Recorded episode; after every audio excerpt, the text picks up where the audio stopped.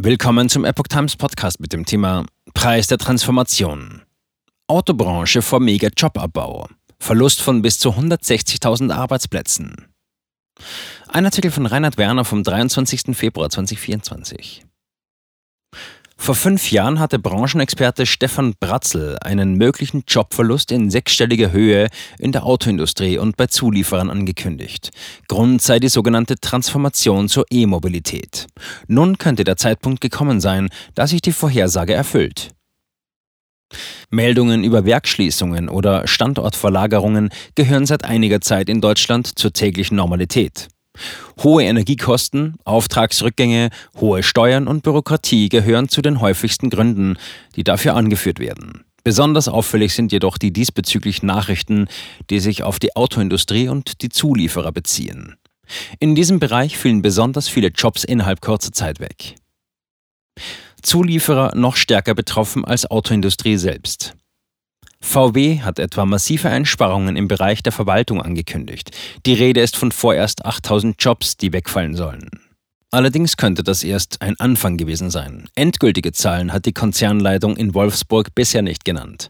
Mercedes und Porsche wollen ebenfalls Stellen abbauen, wenn auch vorerst in geringerem Umfang. Die Autoindustrie steht erst am Anfang größerer Erschütterungen. Bei den Zulieferern sieht es noch bitterer aus.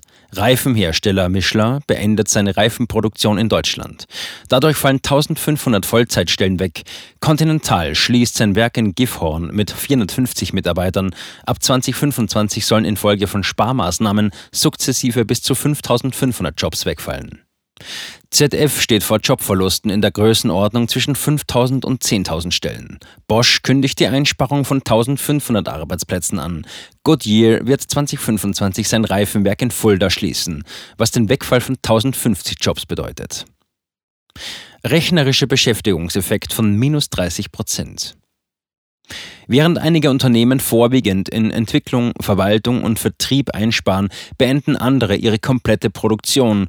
Dazu kommt das Ende von befristeten und Leiharbeitsverträgen.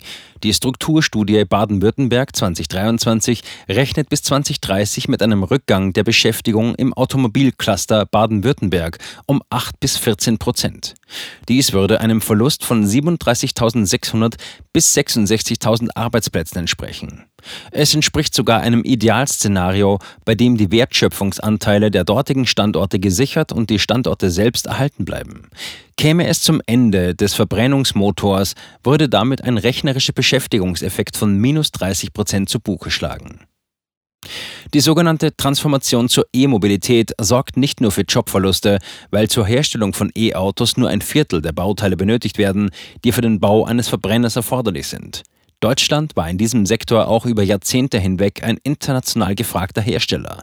In der E-Mobilität gehört man hingegen zu den Nachzüglern. Deutsche Autoindustrie dem Preiskampf mit China nicht gewachsen. Für Branchenexperte Stefan Bratzel von Center of Automotive Management in Bergisch Gladbach kommt die Entwicklung nicht überraschend. Gegenüber der Tagesschau erklärt er, es sei mit bis zu 160.000 Jobs zu rechnen, die durch die Transformation wegfielen. Diese Prognose habe man jedoch auch schon vor fünf Jahren gestellt. Pratzl rechnet damit, dass sich der Trend 2024 verschärfen wird. Neben Tesla sind deutsche Hersteller von E-Autos mittler, sondern Elon Musk der Konkurrenz durch chinesische Billiganbieter ausgesetzt, die hier vor wenigen Jahren noch vollkommen unbekannt waren.